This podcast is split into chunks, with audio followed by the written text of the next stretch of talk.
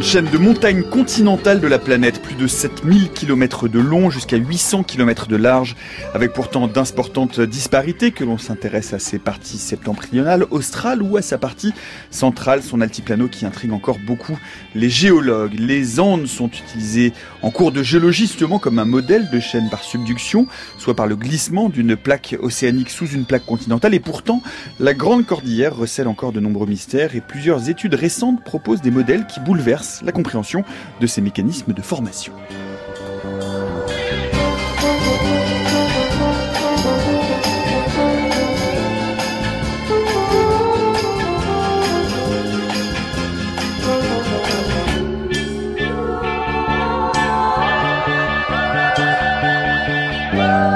Opération subduction, c'est le programme d'altitude qui est le nôtre pour l'heure qui vient. Bienvenue dans la méthode scientifique. Voilà, j'avais réservé la surprise du titre à mes invités, ça a marché, je vous ai fait sourire. Euh, merci beaucoup à tous les deux euh, d'être venus euh, à ce micro évoquer aujourd'hui le passé, le présent et le futur donc de cette grande cordillère. Merci et bonjour Romain Lacassin. Bonjour. Vous êtes géologue, directeur de recherche CNRS à l'Institut de physique du globe de Paris dans l'équipe tectonique et mécanique de la lithosphère. Et bonjour et merci Joseph Martineau. Bonjour. Vous êtes géologue, professeur à l'Institut des sciences de la Terre, Université de Savoie, chercheur dans l'équipe tectonique relief et bassin. Vous pouvez comme chaque jour écouter euh, comme bon vous semble cette émission sur les ondes en replay euh, via franceculture.fr, en podcast via votre application préférée, euh, mais toujours, et puis ça va être particulièrement important aujourd'hui parce que quand on parle de tectonique des plaques, c'est toujours bien d'avoir quelques graphiques pour visualiser ce dont il va être question, la subduction, l'obduction, tout ça, eh bien on va vous le mettre en graphique et en visuel sur notre fil Twitter, at la méthode FC. Ceci étant dit, qui n'a jamais euh, rêvé euh, d'aller marcher sur euh, les sommets andins, de découvrir les vastes plaines d'altitude de l'altiplano? Écoutez la façon dont l'archéologue et ethnologue Bertrand Flornoy les décrit en 1950 dans ce document de la radiodiffusion française. La Cordillère des Andes, ce n'est pas une suite de chaînes avec des montagnes, des sommets et des neiges éternelles. C'est plutôt l'aspect général de la cordillère sera plutôt celui d'un haut plateau à 3000 ou 4000 mètres d'altitude, c'est-à-dire tout près du ciel, avec des nuages. Et ça, c'est un des phénomènes que le voyageur note avec le plus de curiosité. C'est ce perpétuel aspect de profil que vous donnent les nuages. On est toujours très haut sur la cordillère, mais en plus euh, de ce caractère tout à fait particulier de la cordillère des Andes, qui veut que ce soit un monde à part dans le monde de l'Amérique du Sud, la cordillère des Andes a un grand intérêt parce qu'elle a été véritablement pendant des siècles d'abord un lieu de passage pour les grandes migrations indiennes et également un lieu de stationnement. Voilà, c'est un point de vue d'archéologue et d'ethnologue. Vos réactions euh, à ce document de 1950, à ces déclarations de Bertrand Flornoy, Robin Lacassin? Ben, un gros plateau, c'est vrai, effectivement. Mais euh, il y a aussi de grandes montagnes qui bordent le plateau de chaque côté, si on peut dire. Puis on pourrait, on pourrait partir de l'océan Hein, si vous partez de l'océan, donc à 0 mètre d'altitude, la première chose qui vous arrive, c'est que vous montez d'un kilomètre. Donc il y a un escarpement, une falaise côtière qui nous amène jusqu'à un plateau qui est le, le désert d'Atacama aussi bien au sud du Pérou que, je parle là du sud du Pérou et du, et du, nord du, du, Chili, donc là où la chaîne est le plus large. Donc ce plateau à 1000 mètres, le désert d'Atacama, et après on monte une autre grande pente qui nous, qui nous amène jusqu'à l'altiplano avec la bordure qui est marquée par des volcans. Donc une topographie qui est un peu plus compliquée que ça. Si vous continuez ensuite euh, à traverser la chaîne, vous arrivez à ce qu'on appelle la cordillère euh, euh, Est, qui est en Argentine, en Bolivie, euh, au Pérou, etc. Et puis vous commencez à descendre vers l'Amazonie avec un certain nombre de, de, de chaînes de montagnes parallèles. Donc c'est, oui, un plateau au milieu d'autre chose on vient de faire une coupe express, une traversée express de la cordillère des Andes euh, du nord du Chili euh, jusqu'au Brésil. Votre réaction, Joseph Martino Oui, enfin là, ce que Romain Lacastien vient de nous décrire, c'est une coupe finalement du Pacifique jusqu'à la, plaine amazonienne. Mais en fait, ce que décrivait euh, l'interview qu'on vient d'entendre, c'était les Andes centrales et uniquement les Andes centrales, parce que souvent les gens, quand on leur parle des Andes, ils ont en tête les Andes centrales, le haut plateau de l'altiplano. Mais en fait, les Andes, c'est une chaîne de montagnes qui est beaucoup plus longue, hein, qui fait 8000 km de long, depuis la Terre de Feu jusqu'au Venezuela. Et euh, les géologues disent que c'est une chaîne de montagnes qui est segmentée, c'est-à-dire qu'elle a des caractéristiques euh, géographiques, morphologiques qui sont très différentes du nord au sud. Et le haut plateau, finalement, ne correspond qu'aux Andes centrales. C'est-à-dire qu'il y a un petit secteur de, la cordillère. Et les Andes australes, par exemple, c'est une chaîne de montagne qui, qui est beaucoup plus modeste, qui est beaucoup plus étroite, qui est beaucoup moins élevée, et ça nous amènera dans la suite probablement, quand on essayera de chercher quels sont les mécanismes à l'origine de la formation de cette chaîne de montagne, ces mécanismes, il faudra qu'ils expliquent ces différences. Alors justement, qu'est-ce qu'on peut dire pour essayer de faire une carte d'identité? Parce qu'on va avoir le temps de rentrer dans le détail, de euh, justement euh, définir, décrire euh, ces différentes parties des Andes, et on va voir qu'elles ne correspondent peut-être pas même d'ailleurs au, au, même mécanisme de formation, ou en tout cas au même temps de formation. Robin Lacassin, quelle serait la carte d'identité générale que l'on pourrait faire de cette cordillère, de cette grande, vaste chaîne de montagnes euh, bah, Tout d'abord, c'est vrai que la coupe que je viens de vous décrire, c'est celle qui est au milieu. Les Andes centrales, donc euh, Joseph a entièrement raison dans ce qu'il vient de dire. Donc en gros, c'est une chaîne, comme, comme vous l'avez dit en introduction, qui fait 7000 km de long, qui 7000, est 7000, 8000. Il faut... 7000, 7100. peu importe, peu importe. La longueur de l'Amérique ah du bah, 1000 km, c'est pas tout à fait peu importe quand même. Quand on parle de ces ordres de grandeur, finalement. D'accord. Euh, en gros, c'est dans toute la longueur de la, de la bordure ouest de l'Amérique du Sud.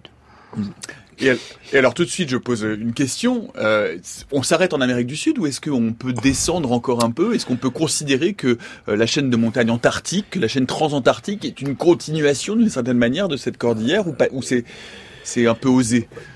À un certain moment, les deux étaient en continuité, mais euh, ça fait quand même relativement plusieurs dizaines de millions d'années que c'est déconnecté. Donc, euh, bon, ça peut se discuter. Joseph Martino Moi, ce qui m'intéresserait plus, c'est de savoir dans quelle mesure est-ce qu'on peut pas la continuer vers le nord. Ah, bah, ou aussi, pourquoi pas euh, Finalement, les Rocheuses américaines, c'est une autre cordillère, mmh. et qui partage un certain nombre de points communs avec la cordillère des Andes, même s'il y a des différences bien nettes entre les deux chaînes de montagne. Mais est-ce que ce serait... Euh, alors on, anticipe un peu la suite de la mission, mais on, sur, sur les Rocheuses, par exemple, on n'est pas du tout sur le même type de euh, mécanisme de formation. Si Si, si, si mais le problème c'est que euh, l'évolution récente après la formation des, Rocheuses a été différente. Si on regarde la limite à l'ouest euh, des Rocheuses et à l'ouest des Andes, donc on a une limite de plaque qui est, qui est de, de, nature différente actuellement. Au sud, c'est une subduction, on va en parler un petit, un petit peu après, je pense. Et au nord, on a la grande faille décrochante de San Andreas. Donc actuellement, le système s'est mis à évoluer pour changer les conditions à la limite euh, ouest euh, du système, mais il a été, si on, si on va dans le passé, dans en Amérique du Nord, c'était aussi une, une, limite de plaque en subduction du même. C'est-à-dire océanique continentale. Exactement. Hmm. Avec une subduction, oui. Hmm.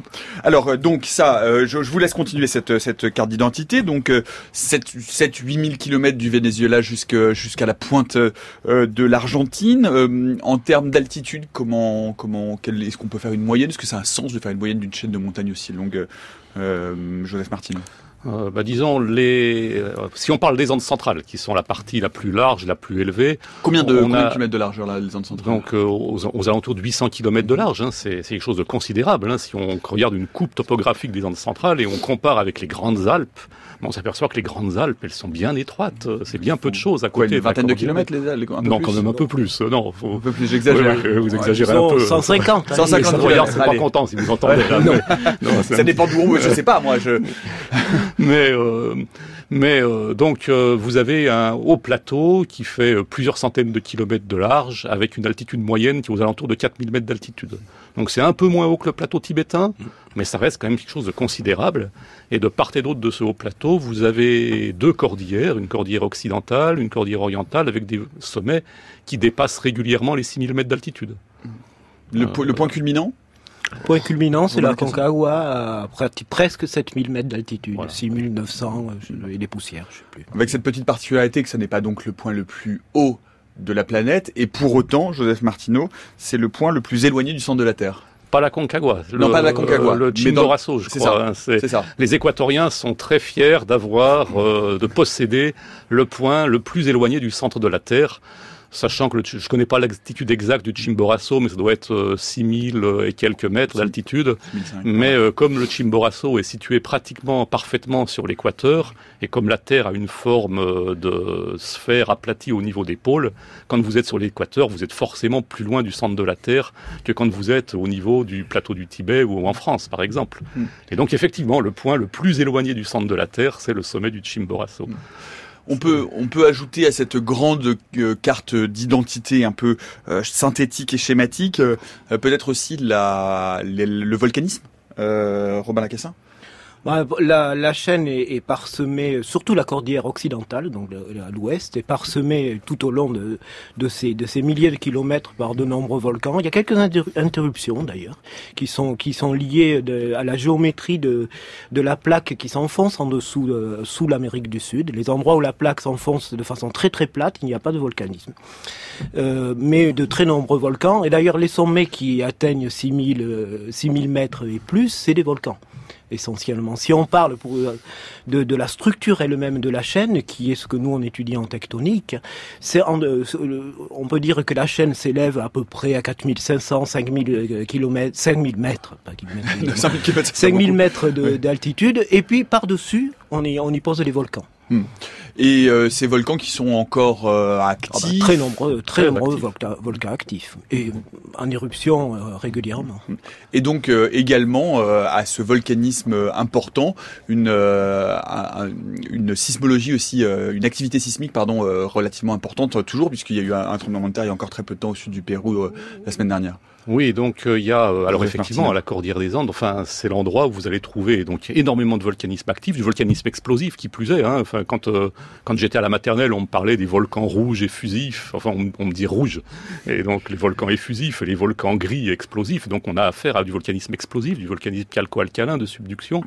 Hein, qui est très riche en fluide, donc qui euh, qui se bouche et qui fait des et qui de fait de lave. C'est un, effet bouteille de champagne. la lave en remontant est pleine de fluide et qui euh, se, qui explose d'un seul coup.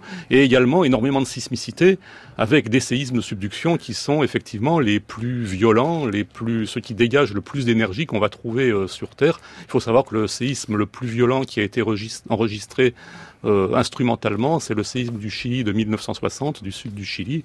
C'était une magnitude de 9,5, une longueur de rupture de 1300 km euh, et euh, des dégâts considérables. Et c'est quelque chose d'assez encore un peu plus violent que le séisme dont on se souvient peut-être tous, qui était le séisme de Sumatra de 2003, qui avait fait le grand tsunami en océan Indien.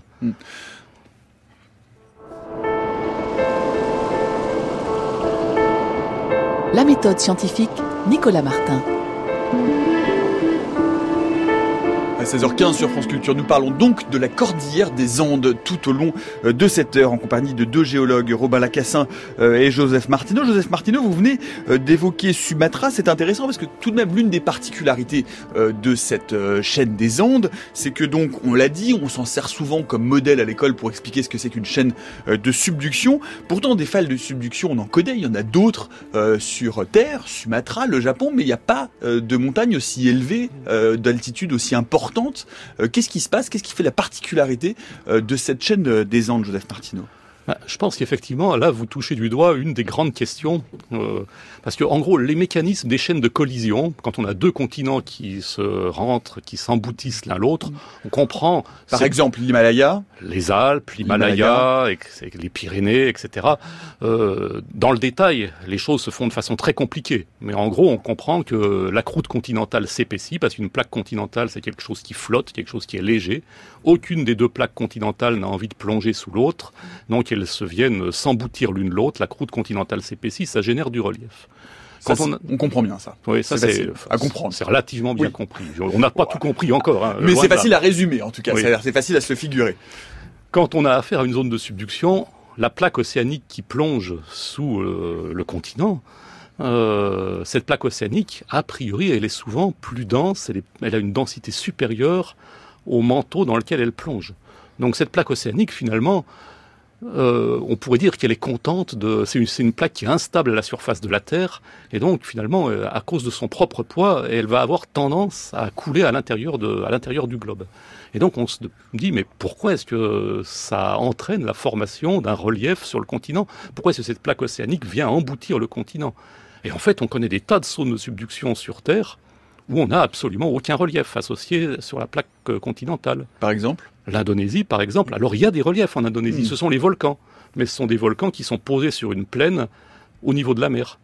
Et vous avez, en dehors des volcans, aucun relief. Et d'ailleurs, si on remonte dans l'histoire des Andes, on s'aperçoit que sous l'Amérique du Sud, on a eu une subduction depuis très longtemps. Ça, on le sait parce qu'on a des traces de volcanisme, euh, de subduction. La subduction a au moins 200 millions d'années sous le continent sud-américain, mhm. donc depuis le début du Jurassique. Et on sait que le relief, il commence à apparaître seulement, les prémices du relief commencent à apparaître seulement peut-être il y a 100 millions d'années. C'est-à-dire que pendant 100 millions d'années, sous l'Amérique du Sud, vous faites de la subduction, de la subduction, de la subduction. Et Comme en Indonésie. Et vous avez l'équivalent de l'Indonésie. Hmm. Et donc la question qu'on se pose tous, c'est mais pourquoi est-ce qu'il y a 100 millions d'années, euh, le relief commence à apparaître? Robin Lacassin. Oui, c'est exactement ça. Euh, pourquoi, on peut même préciser la question, pourquoi euh, euh, à un certain moment ce système qui peut fonctionner en, régime continu et qui, comme, comme Sumatra au Japon, etc., pourquoi à un moment il se coince? Quelles sont, quelles, quelles sont les raisons physiques géodynamique, si vous voulez, qui fait que ce système, à un certain moment, euh, commence, commence à avoir du mal. La plaque euh, océanique continue à s'enfoncer, mais à un certain moment, on, est, on, met la plaque qui est au-dessus de la subduction dans, dans un autre état de physique, un état, un état de force différent, qui fait qu'elle va commencer à se raccourcir. C'est ça qui fabrique les chaînes de montagne. Et c'est ça qui, se passe dans l'Himalaya ou dans les Alpes. Lorsque deux plaques continentales se rencontrent, ça continue à se rapprocher et, les plaques se raccourcissent. Donc en se raccourcissant, on est obligé de les épaissir pour maintenir le volume, tout simplement. Donc ce qui se passe dans les Andes, c'est qu'à un certain moment, le, système change d'état physique et fait que la plaque continentale qui est au-dessus de la subduction passe dans ce genre de, situation où elle se raccourcit et s'épaissit, ce qui fabrique les reliefs.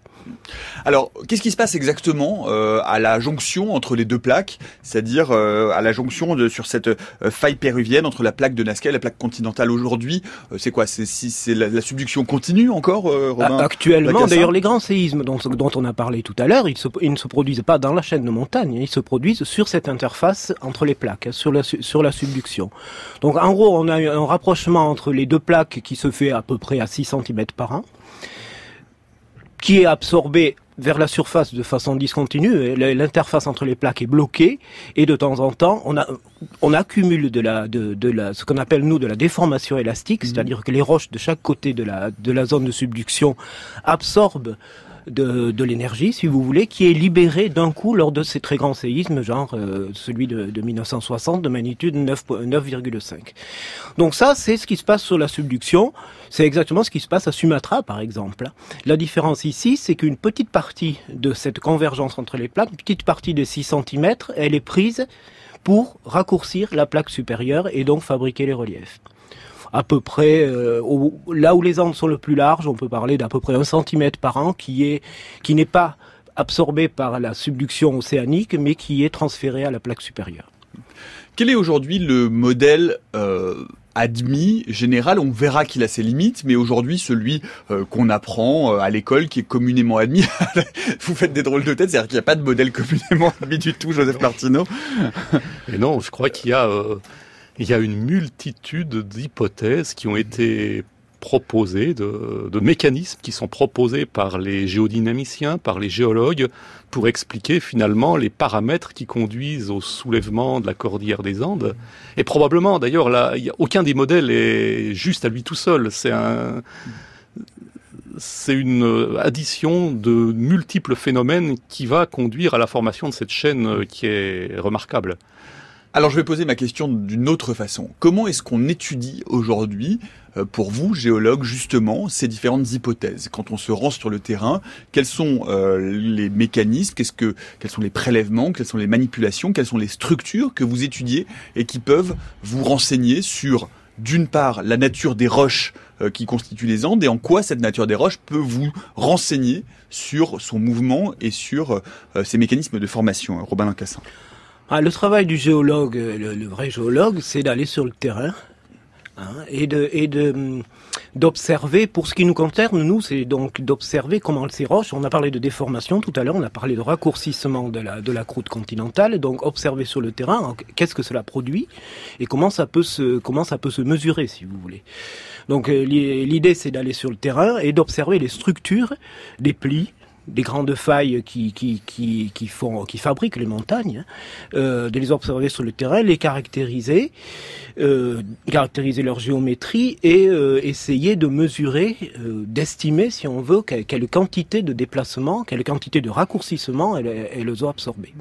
Donc ça, c'est le travail, le, le, travail sur le terrain de base du géologue. Alors comme concrètement, par exemple. Je crois que vous, vous, vous étiez sur le terrain l'un et l'autre il n'y a pas très longtemps. Oui. J'étais sur le terrain en janvier avec une, jeune doctorante qui commence sa thèse là-dessus. Donc dans le désert d'Atacama au, au, nord du Chili, un peu loin de, de, de toute civilisation. Et donc, mal. Euh, oui, oui, oui, très bien. Pas désagréable. On est parti euh, dans le désert, au bout d'une piste, euh, à, comme, je, comme je le dis souvent, à plus de 100 km du plus proche point d'eau. Donc euh, des véhicules avec 400 litres d'eau, enfin c'est une petite expédition. Mhm. Euh, on a posé un camp dans le désert et de là euh, on a travaillé à, à pied parce que c'est le seul moyen, c'était le seul moyen euh, d'avancer plus loin entre 2500 et 4000 mètres d'altitude à peu près. Donc travail qui est bon travail classique de géologie. Hein. Et donc le, la différence avec l'approche euh, traditionnelle de géologie, c'est qu'une grande partie de la préparation du travail euh, avait été faite euh, à l'aide de, données de satellitaires des images satellites de très haute, résolution. Et aussi, maintenant, on peut calculer à partir de ces images satellites des, modèles topographiques, donc un petit peu des cartes topographiques très, très, très, très bien résolues, euh, numériques. Et donc, avec cela, on, on, fait une préparation et le terrain sert plutôt à aller préciser certains points, à aller euh, les documenter en photo, à aller faire des mesures et ensuite prélever des échantillons. Donc, euh, en gros, c'est ce qu'on a fait euh, au mois de janvier dans, dans, ce, dans cette partie euh, perdue du désert d'Atacama. Et qu'est-ce que vous recherchez précisément?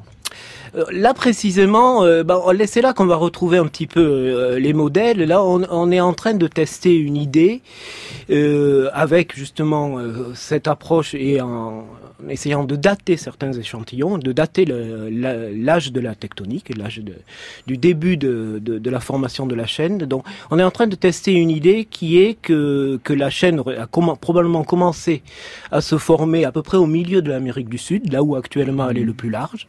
Je vois que Joseph va peut-être discuter cette idée. Mais, on, on, est exactement là pour en discuter, et, ça tombe bien. Et donc, on, on, va, on est sur cette idée-là. Donc, l'idée, c'est de, de voir que, quelles sont les variations d'âge le long de la chaîne.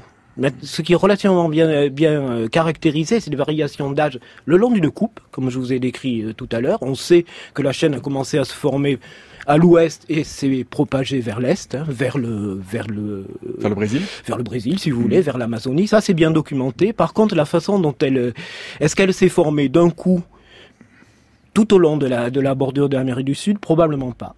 Et donc c'est ce qu'on essaye de documenter actuellement. On est sur cette idée-là qui est et donc la documenter d'une certaine façon par la géologie, sachant que euh, les modèles plus géodynamiques dont Joseph peut nous parler peut-être font des prédictions sur ce sur ce, cette fabrication de la chaîne. Alors justement, Joseph Martineau, que, que, que, que, nous indiquent ces modèles géodynamiques Enfin, peut-être, euh, pour revenir un peu sur ce que disait Robin Lacassin, je crois qu'il y a aussi une chose qui est importante dans le raisonnement géologique, c'est d'observer effectivement les déformations. Donc c'est ce que font euh, les tectoniciens, les, les, sédimentologues aussi, qui observent les, empilements des séries sédimentaires. Et puis aussi c'est de dater. Et parce que euh, finalement, euh, la façon qu'on va avoir de discriminer entre les différents modèles, souvent ça va être en comparant, en regardant à quel moment le phénomène qu'on observe s'est produit. Et on va souvent essayer de comparer le moment auquel le phénomène se produit avec ce que l'on sait de l'histoire de la subduction. Et alors, euh, pour connaître la subduction, il y a différentes euh, façons de le faire. On peut, donc peut-être qu'on en parlera plus tard avec la tomographie sismique qui met en évidence les plaques qui sont passées en subduction. Il y a Ce sera l'objet du reportage qu'on entendra dans quelques minutes. Mais il y a une manière euh, qu'on utilise depuis très longtemps qui est de regarder le volcanisme qui est présent sur la plaque sud-américaine. Et finalement, quand on voit l'évolution du volcanisme depuis 200 euh, millions d'années sur la plaque sud-américaine, ça nous apporte beaucoup d'informations sur la façon dont la subduction a évolué sous le continent sud-américain. Parce que par exemple, si on fait une subduction horizontale, on s'aperçoit une subduction très plane, c'est-à-dire la plaque plongeante océanique vient passer horizontalement sous le continent sud-américain, on s'aperçoit qu'à ce moment-là, le volcanisme migre vers l'intérieur du continent, en direction du Brésil, puis il s'éteint. Et puis, on a des régions sur la plaque sud-américaine dans lesquelles, effectivement, pendant 10 millions d'années, 15 millions d'années, on a des secteurs de la cordillère des Andes dans lesquels on n'a aucun volcanisme. Et donc, et puis, au bout de ces 15 millions d'années, le volcanisme revient. Donc ça signifie que la subduction, qui était devenue horizontale, de nouveau, elle a repris une inclinaison plus, plus, forte, plus, prononcée. Et donc, on essaye de comparer finalement la tectonique, les moments où se produit cette tectonique, avec l'évolution de la subduction qui nous est mise en évidence par le volcanisme, et puis d'autres évolutions euh, géologiques qui se produisent euh, aux alentours. Un des problèmes de la géologie, c'est que souvent, on travaille euh, par coïncidence. On, observe des corrélations. On observe deux phénomènes qui se produisent en même temps, et on se dit, tiens, il y a peut-être, du coup, un lien de cause à effet entre ces deux phénomènes. Par exemple bah, par exemple, euh, alors peut-être que Robin Lacassin en parlera, et on voit une corrélation entre les changements climatiques et le soulèvement de la chaîne. Euh, quelle est la cause? Quelle est, le, la conséquence, Est-ce qu'il y a des rétroactions entre les deux? Est-ce que c'est une coïncidence? Euh, Ça, c'est un débat, je crois, qui est encore en cours euh, sur la sur la cordillère des Andes. On voit des corrélations aussi entre l'élargissement de la chaîne et justement ces épisodes pendant lesquels la subduction doit être horizontale. En tout cas, dans ces épisodes pendant lesquels on n'a plus de volcanisme. Donc, est-ce qu'il y a réellement un lien entre les deux phénomènes?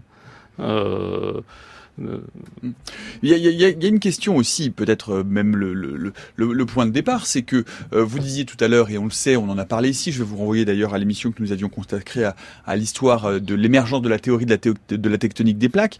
la croûte océanique et la croûte continentale ne sont pas constituées des, mêmes, des mêmes roches, ça n'est pas la même chose. Aujourd'hui, on peut, via l'analyse des roches, comprendre, savoir, peut-être analyser, identifier ce qui relève de résidus de croûte océanique à l'intérieur euh, d'une chaîne de montagnes par des phénomènes d'obduction par exemple, euh, essayer de comprendre comment tout ça s'est composé, comment les deux euh, comment les deux plaques se sont rencontrées, se sont rentrées l'une dans l'autre en quelque sorte, Robin Cassin?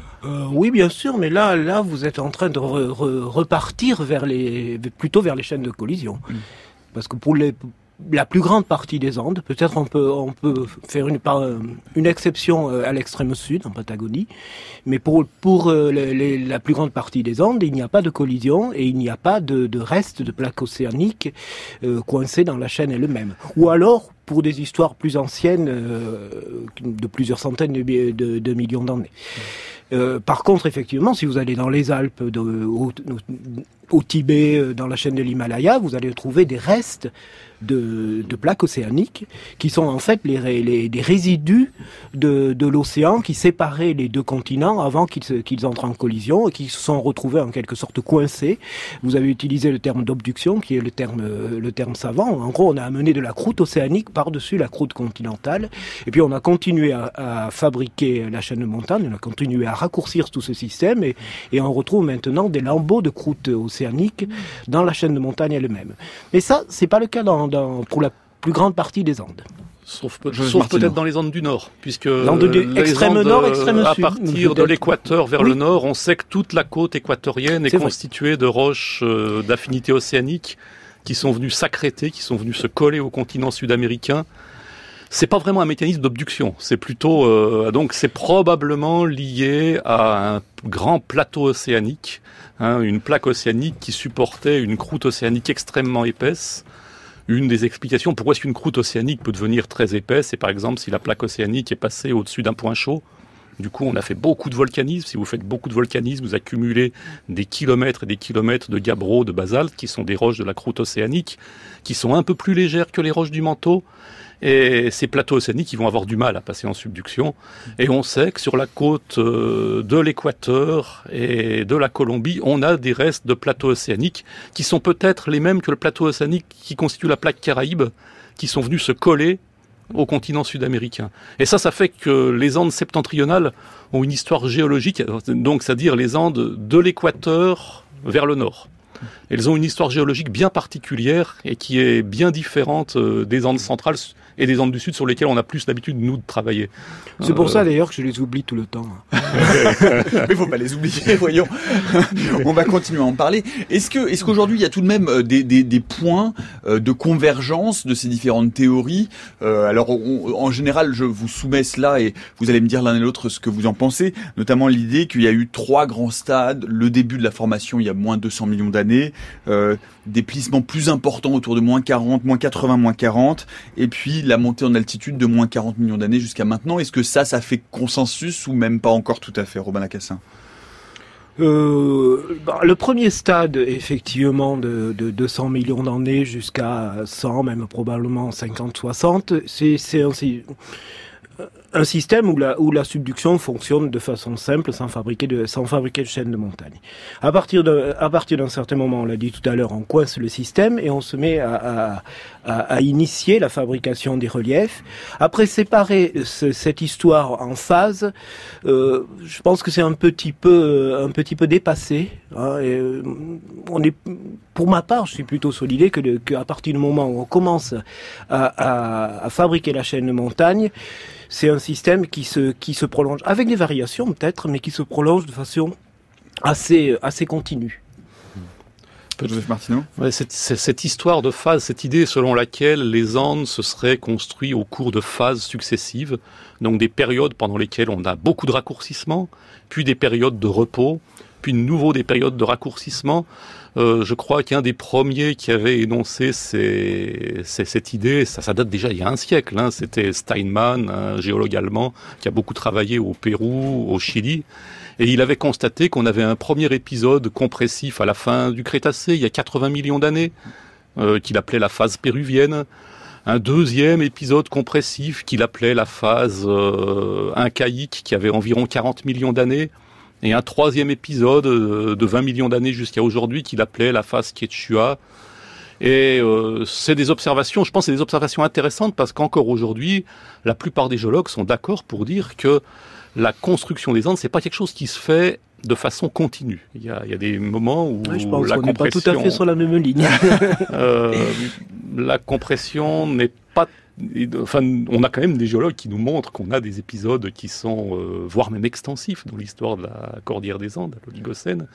Euh, donc, euh, et cette, alors ce que, ce que disait Steinman, c'est que ces épisodes, ces phases, il leur attribuait le même âge partout.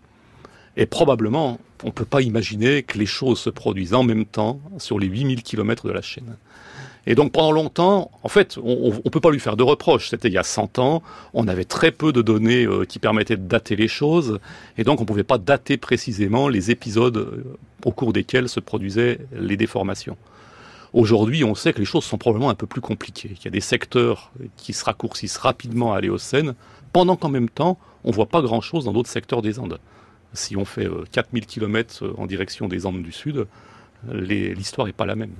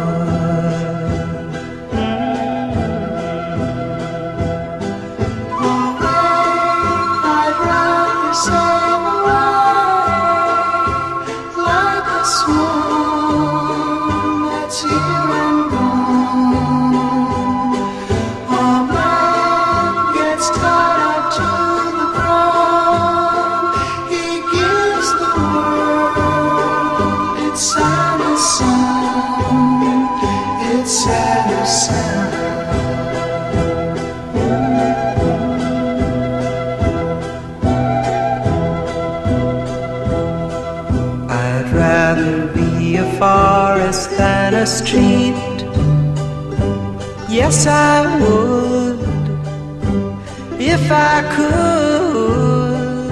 I surely would. I'd rather feel the earth beneath my feet. Yes, I would if I only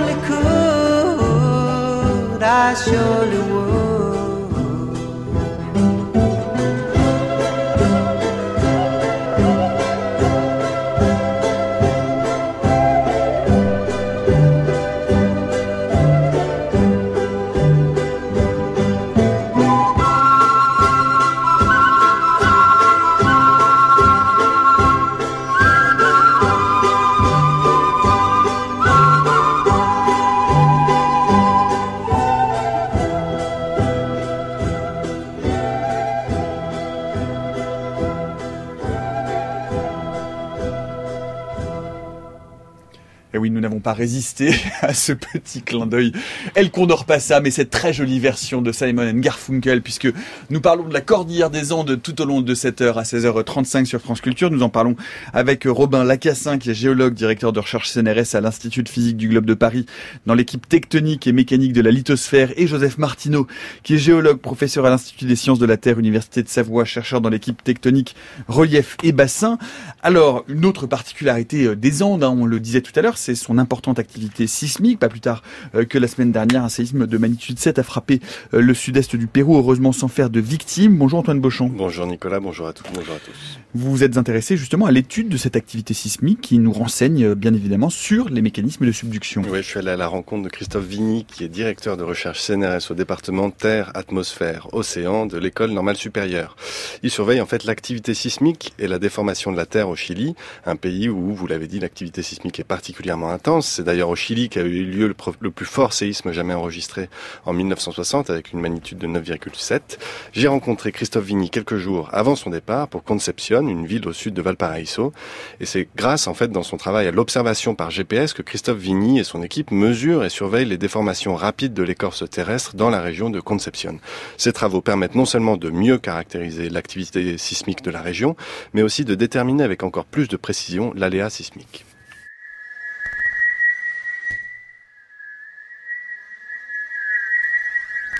Alors ce laboratoire fait beaucoup de choses. On étudie la Terre sous beaucoup d'aspects différents.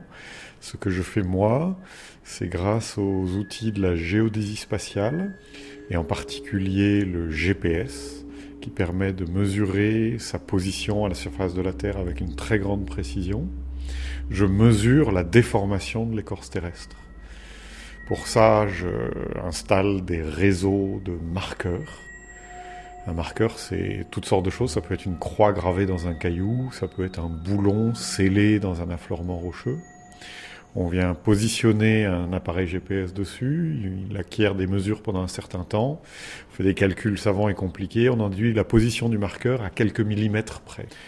On laisse passer un peu de temps, on revient stationner l'instrument sur le même marqueur, on réacquiert des mesures, on recalcule la position, on constate qu'elle a changé à cause de la tectonique des plaques.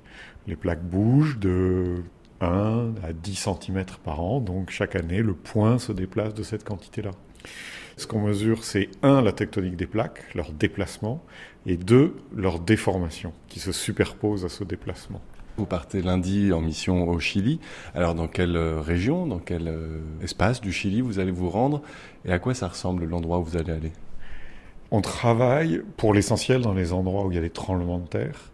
Les tremblements de terre, c'est la conséquence de la déformation des plaques. Alors le Chili, parce que c'est une zone sismique du monde, et aussi parce que la déformation y est rapide. Donc avec nos mesures qu'on répète régulièrement, on voit rapidement ce qui se passe. Du coup, nous, on travaille en gros entre 20 et 40 degrés de latitude sud, c'est-à-dire à peu près euh, de la frontière avec euh, le Pérou, jusqu'à une ville qui s'appelle Concepción, et au sud de laquelle les choses deviennent plus compliquées. Alors donc dans cette région, la faille de subduction, de la convergence entre les deux plaques, la plaque océanique Nazca et la plaque continentale Amérique du Sud, est presque rectiligne, nord-sud. Et la plaque Nazca avance contre la plaque Amérique du Sud à 7 cm par an, pratiquement perpendiculaire à cette subduction. Donc c'est une situation presque la plus simple qu'on peut imaginer. Pour autant, sur ces 2000 km de subduction presque rectiligne, quand on mesure avec la géodésie spatiale, on constate qu'il y a des zones où la déformation s'accumule et des zones où elle ne s'accumule pas. Et ça varie très vite. Sur quelques dizaines de kilomètres, on, monte, si vous partez du sud, vous montez vers le nord, et vous, ce que vous voyez apparaître, c'est ce qu'on appelle des grands segments de 100, 200, 300 kilomètres sur lesquels la déformation s'accumule, qui sont séparés les uns des autres par des zones plus étroites où la déformation s'accumule pas, avec des gradients de déformation très abrupts. Ce qu'on voit, c'est que ces segments sismiques correspondent très bien à l'occurrence des grands tremblements de terre, ceux qui se sont produits ces dernières décennies. Ils se produisent là où la déformation s'accumule, mais aussi les séismes historiques. Les, les segments où l'on voit la déformation s'accumuler aujourd'hui sont les segments qui rompent aujourd'hui, mais sont aussi ceux qui ont rompu hier, avant-hier, il y a 100 ans, il y a 1000 ans, etc. Donc, on a identifié comme ça des zones où il se passe des choses, soit il y a eu un tremblement de terre il n'y a pas très longtemps, et donc on regarde à quelle vitesse on revient à la situation d'avant, soit des zones où on pense qu'il va y avoir un tremblement de terre bientôt, sur une analyse assez simple finalement, qui est il n'y a pas eu de tremblement de terre là depuis longtemps, pourtant la déformation s'accumule, on mesure à quelle vitesse elle s'accumule, on sait depuis combien de temps elle s'accumule, le temps du dernier tremblement de terre, on peut calculer que ça devrait casser bientôt. Alors, pourquoi euh, la cordillère des Andes là? C'est essentiellement parce que dans ce mouvement de convergence, la plaque continentale, elle est comprimée. Et justement, c'est ça qui est intéressant. Sur les temps courts, dans le temps du cycle sismique qui va se répéter tous les 100 ans, pour nous c'est court, hein. pour un géologue qui parle en centaines de millions d'années, 100 ans c'est pas grand-chose. Sur les temps courts, la plaque est presque élastique. Elle accumule de la déformation comme un ressort qui se comprime, jusqu'à ce qu'il y en ait un peu trop par rapport aux forces de résistance, et ça casse, c'est le tremblement de terre qui relâche cette déformation. Élastique, ça veut dire que c'est de la déformation récupérable. 100% de ce qui a été accumulé est rendu lors de la rupture. Alors si c'était parfaitement élastique, ce serait 100% et il n'y aurait pas de cordillère des Andes. Et justement, c'est très principalement élastique, mais il y a une petite partie qu'on appelle plastique, une petite partie de la déformation qui est accumulée dans cette convergence n'est pas rendue et elle est permanente, elle est accumulée de manière permanente dans la plaque et c'est ça finalement qui fait les Andes. Alors, on a choisi tout au long du Chili des zones qui nous paraissaient intéressantes à étudier, soit parce que on avait commencé à mesurer là et on a détecté qu'il se passait des choses anormales, et donc on veut en savoir plus, soit parce qu'on a clairement identifié que ce sont ce qu'on appelle des lacunes sismiques, des endroits où il y a eu un tremblement de terre dans le passé, mais il y a longtemps, et la déformation s'accumule, donc ça va rompre bientôt. Comme ça, on avait identifié la lacune qui a rompu en 2010, lors du séisme dit de Maolé le 27 février 2010. Qui avait une magnitude très élevée. 8,8, donc c'est un très gros séisme, absolument. Et puis, on a identifié comme ça deux ou trois autres lacunes où il y a de la déformation qui s'accumule et où on attend un prochain grand tremblement de terre. En plus de ça, on a récemment identifié une zone où la déformation est très anormale, où il semble se produire ce qu'on appelle un séisme lent. C'est quelque chose de nouveau dans notre bestiaire de sismologues. Depuis 10-15 ans, on a capturé ces événements qui ont toutes les caractéristiques d'un tremblement de terre. C'est quelque chose qui casse, mais au lieu que ça se produise en quelques minutes, ça se produit en quelques jours ou quelques semaines. C'est pour ça qu'on les appelle lents. Et donc silencieusement. Ils n'émettent pas d'ondes sismiques.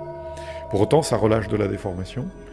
Et là, ce qu'on essaie de comprendre, c'est est-ce que ça améliore le bilan d'une faille en diffusant de la déformation de manière lente et silencieuse, c'est autant de moins pour les prochains tremblements de ou si au contraire, ça prépare l'interface à une future rupture.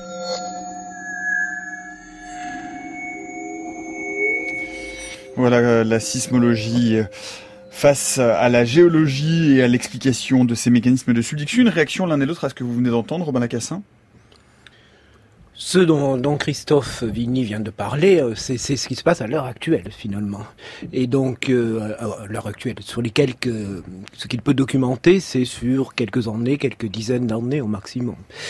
Et donc ça, c'est le fonctionnement actuelles, essentiellement liées au séisme et à la préparation des séismes, euh, de ces grands séismes sur l'interface de subduction, par exemple. Euh, ce n'est pas, c'est une approche qui est extrêmement intéressante pour comprendre ces, ces histoires de, de cycles sismiques. Par contre, si on revient au problème qu'on s'est posé au départ, qu'est-ce qui a initié la chaîne et qu'est-ce qui fait que le système s'est coincé et s'est mis à fabriquer une chaîne de montagne? C'est des échelles de temps qui sont beaucoup trop différentes et on passe à, à un autre système. Exactement, c'est des questions qui sont presque complètement différentes. Hein. Ça, a révolutionné le GPS, notre compréhension de la mécanique des failles. Euh, il y a des tas de choses qu'on avait, qu'on n'imaginait pas il y a 20 ans. Et, mais je pense que Christophe Vigny irait à Sumatra mettre en place un réseau. Il observerait peu ou prou le même genre de déformation, le même genre de cycle sismique. Et c'est-à-dire que ce qu'il observe en premier, en premier ordre, c'est les déformations liées au cycle sismique, et c'est pas les déformations liées à la construction de la chaîne de montagne. C'est une des difficultés. Quand euh, Christophe Vigny a parlé du séisme de Maolé de 2010, euh, il y avait eu le séisme précédent qui avait eu lieu dans la région, c'était le séisme de 1835. Et séisme de 1835, on le connaît bien parce qu'il a été décrit par Darwin. Parce que Darwin, lorsqu'il faisait son tour du monde, il est passé juste à côté de Conception. Il était 500 km au sud de Conception lorsque le séisme a eu lieu. Et il a décrit les dégâts, les effets du séisme 15 jours après que celui-ci ait eu lieu. Et on s'aperçoit que le séisme de 2010, c'est pratiquement une réplique exacte du séisme de 1835 décrit par Darwin. Darwin avait observé dans certains secteurs les côtes qui se soulevaient euh, suite au séisme, et il pensait avoir trouvé là le mécanisme qui expliquait le soulèvement de la cordillère des Andes euh, dans son ensemble. Alors on peut pas lui jeter la pierre. À l'époque, on n'avait aucune idée des durées des phénomènes géologiques. mais en fait, c'est des phénomènes qui se produisent à des vitesses complètement différentes. Du coup, on va, je vais, je vais, je vais revenir et je vais vous poser cette fameuse question puisque c'est la question que euh, nous nous posons depuis le début de cette émission. Euh, Robin Lacassin, qu'est-ce qui a coincé le système dans ce mécanisme de subduction tectonique entre euh, la plaque de Nazca et la plaque continentale? Qu'est-ce qui fait qu'à un moment donné, ça a coincé, que la cordillère des Andes est sortie? En tout cas, quelles sont vos hypothèses?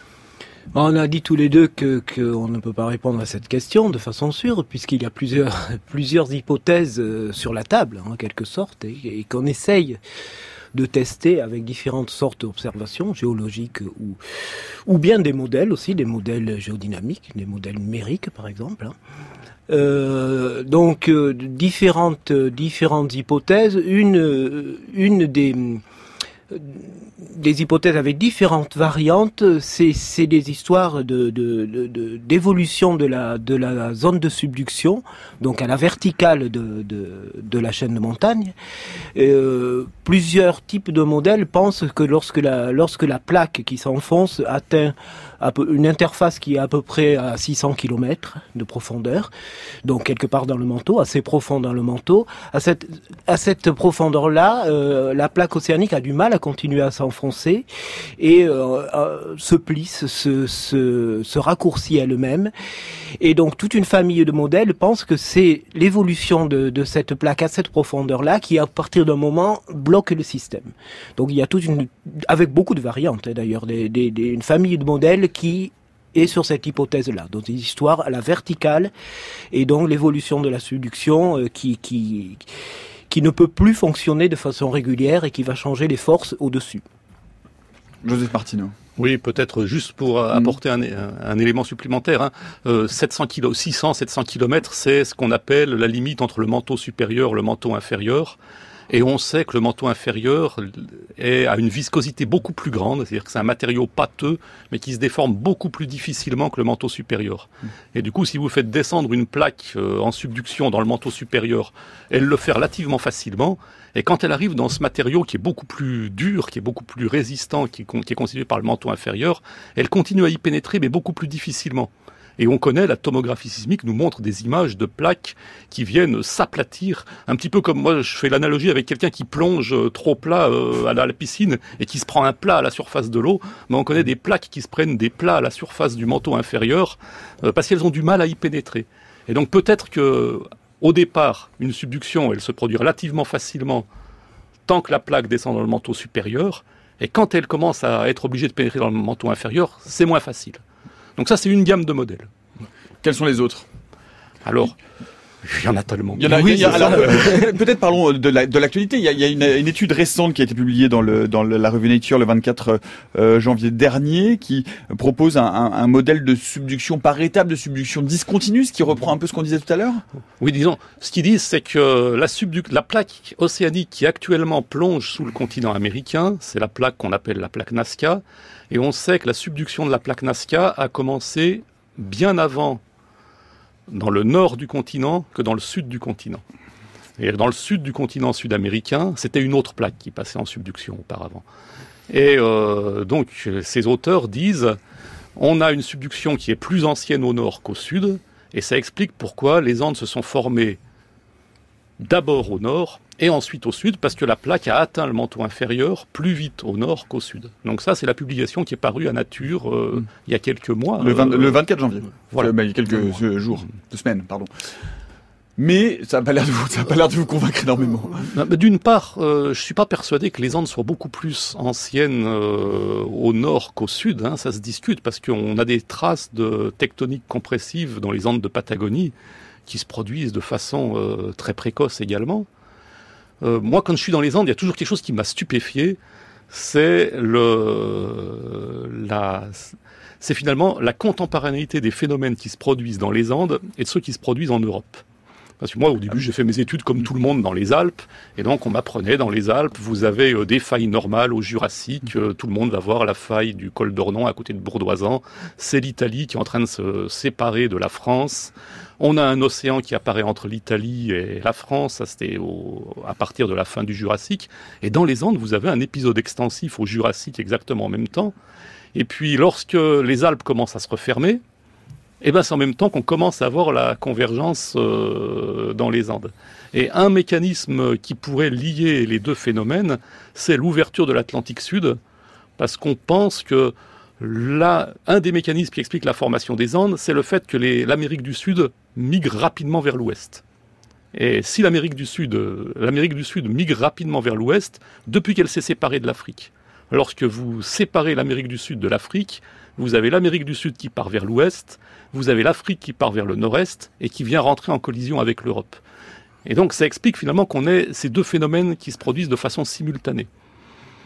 Euh, donc un, un, autre mécanisme, mais en plus ce qui est difficile avec ces mécanismes, c'est qu'ils ne sont pas forcément exclusifs les uns des autres. C'est-à-dire qu'ils s'additionnent probablement. Mais un des mécanismes qui peut expliquer le fait qu'on ait du raccourcissement dans les Andes, c'est que le continent sud-américain se déplace rapidement vers l'ouest. Hmm. Et ça, c'est quelque chose que la subduction ne peut pas accommoder facilement.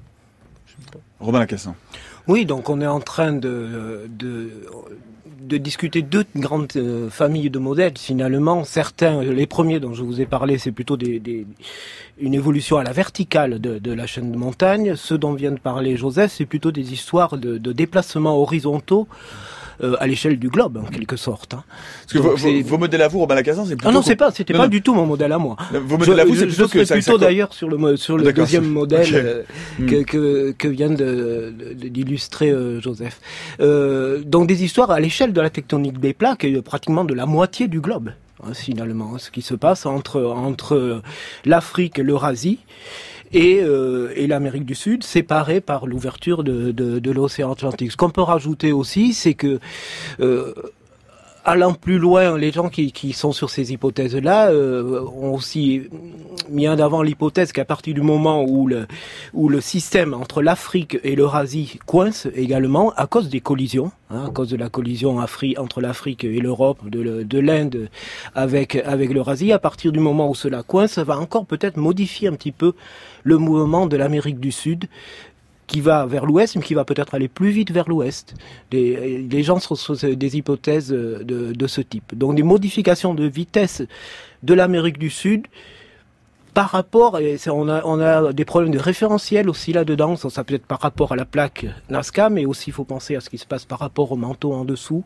Donc des, problèmes de mouvements horizontaux assez complexes et qui varient dans le temps, et ça peut être une des raisons qui, qui a déclenché la fabrication de la chaîne. Mais justement, vous avez euh, euh, proposé euh, un, schéma alternatif, un modèle alternatif dans une publication de 2010 avec Roland Armijo. Qu'est-ce que qu'est-ce que ça suppose Si j'ai bien compris, vous partiriez plutôt du principe que le point de départ de la cordillère des Andes, c'est les Andes centrales. Oh, ça, c'est c'est effectivement cette hypothèse sur laquelle sur laquelle on travaille. si l'on parle si l'on parle de, des Andes centrales, effectivement. Donc c'est le milieu des Andes centrales pour nous le point de départ. Et je suis d'accord avec Joseph que si on va vers, euh, vers l'équateur, euh, Colombie ou à l'extrême sud en Patagonie, c'est peut-être des histoires différentes. Et donc euh, c'était basé sur un petit peu ces raisonnements à grande échelle de, de, de, modification de la tectonique des plaques et des flux mantéliques en dessous. C'est des choses qui ont été proposées il y a plusieurs dizaines d'années par des, sismologues d'ailleurs, Russo et Silver. Euh, qui essayait d'expliquer les flux mantéliques sous la plaque qui, s'enfonce et qui avait fait l'hypothèse que qu'on déclenchait la fabrication des chaînes au milieu et que ça se propageait ensuite vers le sud et vers le nord. Mm. Et donc concrètement, si vous si on devait le résumer en quelques mots, ce, ce modèle-là, c'est euh, c'est effectivement euh, ce que vous dites. C'est, ça, expliquerait en tout cas ce, ce mystère de l'altiplano qui fait que qui est plus large au, milieu, et la chaîne qui, s'affine vers le sud en quelque sorte, oui. Mm. Joseph Martineau? À ce sujet, hein, nous on avait fait une hypothèse, mais peut-être d'ailleurs qu'elles ne sont pas complètement incompatibles, probablement. Hein, on observe les mêmes choses quand même euh, au départ. C'est euh, ce qu'on constate quand même, c'est que les Andes centrales s'élargissent fortement. La cordillère orientale, c'est une chaîne qui apparaît il y a environ 40-50 millions d'années à l'Éocène. Et c'est un des épisodes pendant lesquels on a une subduction horizontale. Parce que c'est un moment pendant lequel le volcanisme au niveau des Andes centrales est complètement anormal. Euh, c'est-à-dire anormal Anormal, c'est-à-dire qu'il disparaît. Euh, l'arc volcanique migre en direction du Brésil, puis finit par s'éteindre complètement. Et donc, une des hypothèses qu'on avait faites en s'appuyant sur des modèles, qu'on avait fait des modèles en, des modèles réduits, hein, en, silicone, mais également des modèles numériques, euh, nous conduisent à dire que finalement, si vous avez un plateau océanique qui doit passer en subduction à cette époque-là sous les Andes centrales, vous faites une subduction horizontale parce que la plaque plongeante a une densité plus faible, donc elle n'a pas tellement envie de couler à l'intérieur du manteau, du coup elle va seulement se glisser sous la plaque continentale. Vous augmentez la distance de contact entre les deux plaques, du coup vous avez plus de friction, du coup vous avez plus de raccourcissement. Ça entraîne l'élargissement de la chaîne, la chaîne qui migre vers l'est. Et ça peut expliquer pourquoi à cet endroit-là et uniquement à cet endroit-là, on a ce phénomène qui se produit à cette époque. En un mot, vraiment très très rapidement pour conclure, qu'est-ce qui pourrait permettre aujourd'hui, euh, euh, Robin Lacassin, de discriminer un modèle plus que l'autre? Est-ce que c'est possible? Est-ce que on va rester à l'étape théorique pendant longtemps? je, vais défendre ma chapelle, euh, avoir plus d'observations géologiques et en particulier ce que Joseph a dit, des datations très précises des événements. Merci beaucoup en tout cas à tous les deux. Merci Robin Lacassin, merci Joseph Martino d'être venu nous parler de cette cordillère des Andes et de ses mystères. Et on peut parler des mystères de la cordillère des Andes sans parler des pétroglyphes de Nazca par exemple. Ça change un peu. Merci en tout cas pour euh, cette belle émission de géologie. Merci à toute l'équipe de la méthode scientifique. Euh, Antoine Beauchamp, Noémie Naguet Saint-Vulfrance, Céline Lausanne, Éléonore Pérez, Eve Etienne, Olivier Bétard à la réalisation, Emmanuel Morse Duncan à la technique. Dans le prochain épisode de la méthode scientifique, demain nous partirons en exploration non plus euh, dans les altitudes et la montagne, mais dans l'espace après l'arrêt euh, du rover Opportunity et le déplacement d'un autre rover Curiosity sur Mars. Nous nous demanderons à quoi ressembleront les rovers de demain et vous verrez qu'ils ne seront peut-être pas sur la Terre, ils pourront être sous l'eau. On en parle demain à 16h jusqu'à preuve du contraire.